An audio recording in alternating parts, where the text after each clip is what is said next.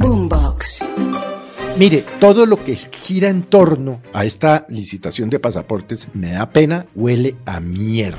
Ahora, este señor, este patán, porque ya lo hemos dicho acá, el señor Leiva lo que es es un patán, no ha salido a dar explicaciones claras sobre las denuncias de la doctora Zamora. Petro no ha tenido tiempo de ver que eso está pasando en su gobierno, que la corrupción no está en cuatro funcionarios de la Cancillería, está en todas partes en su gobierno.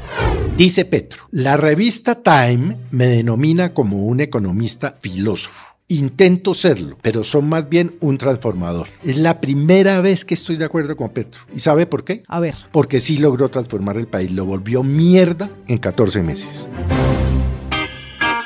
Aquí comienza el Zuletazo. El último Zuletazo podcast de 2023 en la Cancillería, donde Álvaro Leiva, el canciller de Colombia, cada vez se queda más solo. El comité de la Cancillería en las últimas horas, Felipe, dijo que se debe conciliar con Thomas Grecan Sons en la novela en la que está convertida la licitación de los pasaportes. El canciller diciendo que no, el comité de su Cancillería diciendo que sí, que lo mejor es conciliar.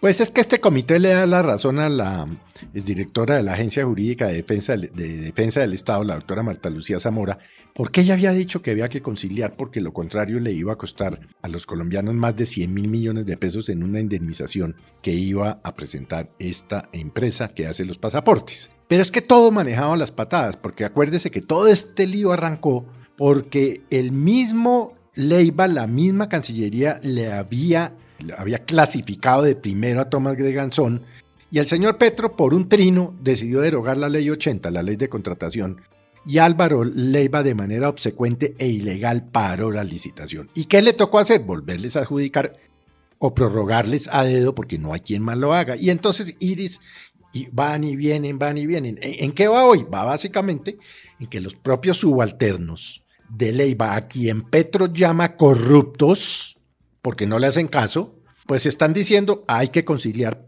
porque tenemos que defender los intereses, los intereses del país. Pero Felipe, pero todo es así con el gobierno. Ahora este señor, este patán, porque ya lo hemos dicho acá, el señor Leiva lo que es, es un patán, no ha salido a dar explicaciones claras sobre las denuncias de la doctora Zamora. ¿Por qué su niño? Porque él habla de mi niño. Pero mi niño tiene 54 años, eh, ¿no? Pero él dice, mi niño se puede reunir conmigo donde quiera. Mi niño tiene 54 años. Bueno, ¿y mi niño por qué se reunió con el asesor jurídico internacional, el ex fiscal que absolvió en su momento de otro delito al señor Leiva? Estaba allí sentado con mi Juan niño. Carlos Lozada.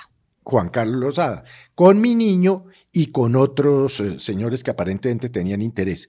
Mire, todo lo que gira en torno a esta licitación de pasaportes me da pena, huele a mierda, porque es que así lo están manejando. Claro que hay corrupción, pero la corrupción no es de los funcionarios que están defendiendo los intereses del Estado. No, la corrupción está en otro lado seguramente en algunas reuniones en Europa o en almuerzos en París. Allá es donde puede estar la corrupción. La corrupción no está aquí. ¿Qué va a hacer el señor Leiva? ¿Los va a votar a todos? Pues Felipe en las últimas horas le quitó el poder que tenía su amigo, su funcionario Juan Carlos Rosada para representarlo en ese comité.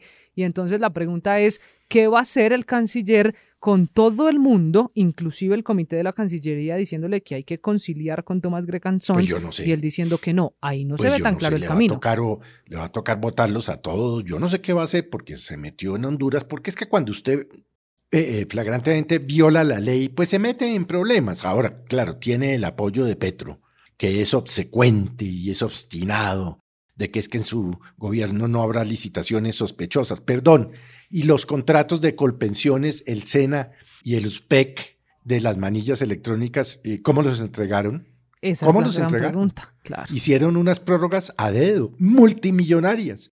Y Petro no ha tenido tiempo de ver que eso está pasando en su gobierno, que la corrupción no está en cuatro funcionarios de la Cancillería y en Tomás Gregarson, está en todas partes en su gobierno. Pero él no se ha dado cuenta, él está ocupado en otras cosas, ¿sabe?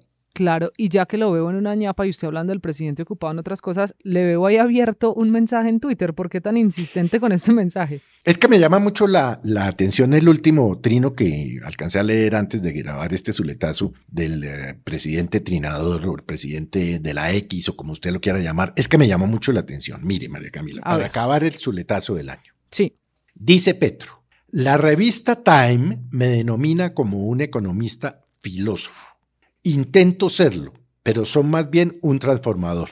Es la primera vez que estoy de acuerdo con Petro. ¿Y sabe por qué? A ver, Porque sí logró transformar el país, lo volvió mierda en 14 meses.